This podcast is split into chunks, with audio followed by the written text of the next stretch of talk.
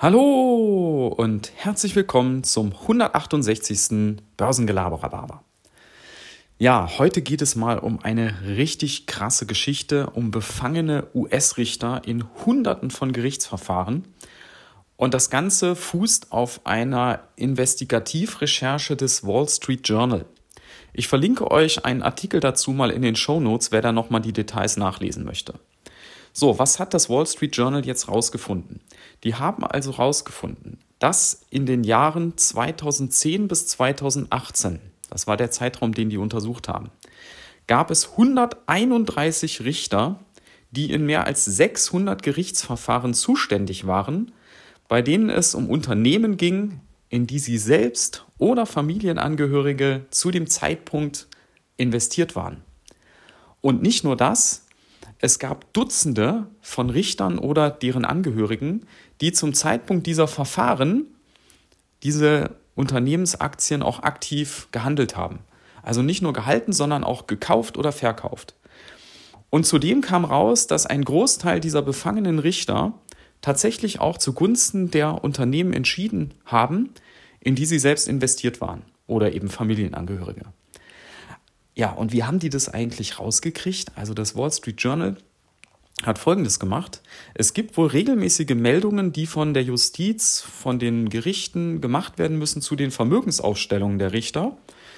Und diese Unterlagen haben die sich zugänglich gemacht und haben das dann abgeglichen mit den Gerichtsakten, also welche Fälle wurden denn in diesen Zeiträumen von welchem Richter bearbeitet und haben dann dort diese Übereinstimmung gefunden. Also das war mit Sicherheit viel Aufwand, aber es ist auch wirklich im negativen Sinne spektakulär, was daraus gekommen ist. Also, wenn ihr euch mal überlegt, es geht ja bei der Justiz immer darum, dass die unabhängig, unbefangen und neutral ist. Und das war hier halt überhaupt nicht der Fall. Und es gibt da tatsächlich auch ein US-Gesetz, was sagt, dass das so nicht geht. Die Richter müssen sich dann befangen melden und müssen diesen Fall abgeben an jemand anderen. So, seitdem das veröffentlicht wurde, könnt ihr euch vorstellen, das hat eine ganz schöne Welle geschlagen. Da wurden jetzt auch mittlerweile schon Gerichtsverfahren neu aufgerollt wegen Befangenheit. Es wurden äh, oder viele Richter haben sich jetzt im Nachhinein als befangen erklärt, aber die haben natürlich auch gleich versucht, alle möglichen Entschuldigungen zu finden.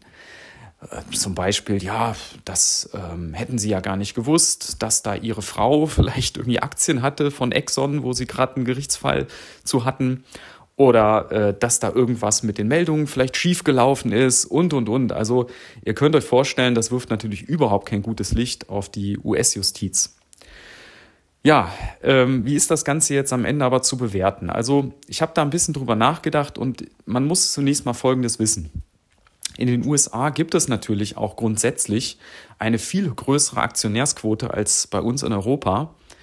Das soll das nicht entschuldigen, aber das erklärt ein Stück weit, dass dann dort einfach eine größere Wahrscheinlichkeit ist, dass Leute eben Aktien von bestimmten Unternehmen einfach auch im Depot haben. Und viele haben da eben tatsächlich auch Einzelaktien. Ja, und was mir auch noch ein bisschen fehlt an dem ganzen Bericht, sind halt Zahlen, um das einzuordnen. Ihr erinnert euch bestimmt an die kürzliche Podcast-Episode zur Macht der Relation. Also die Frage ist ja, wenn da von 131 Richtern die Rede ist und von über 600 Fällen, wie viele Richter gibt es denn insgesamt in den USA? Und in diesem acht Jahreszeitraum, den die untersucht haben, wie viele Gerichtsverfahren gab es denn da zu Unternehmen? Ja, dass man das einfach ein bisschen besser einordnen kann, welche Dimension das hat. Wie könnte man das Problem lösen? Ähm, also ich habe das auch schon von verschiedenen Politikern, ich glaube auch dem Bundesbankpräsidenten habe ich das schon mal so gehört.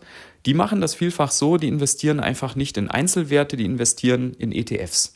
Ja, dann haben die dann MSCI World oder ein DAX ETF oder ein Eurostox oder so etwas.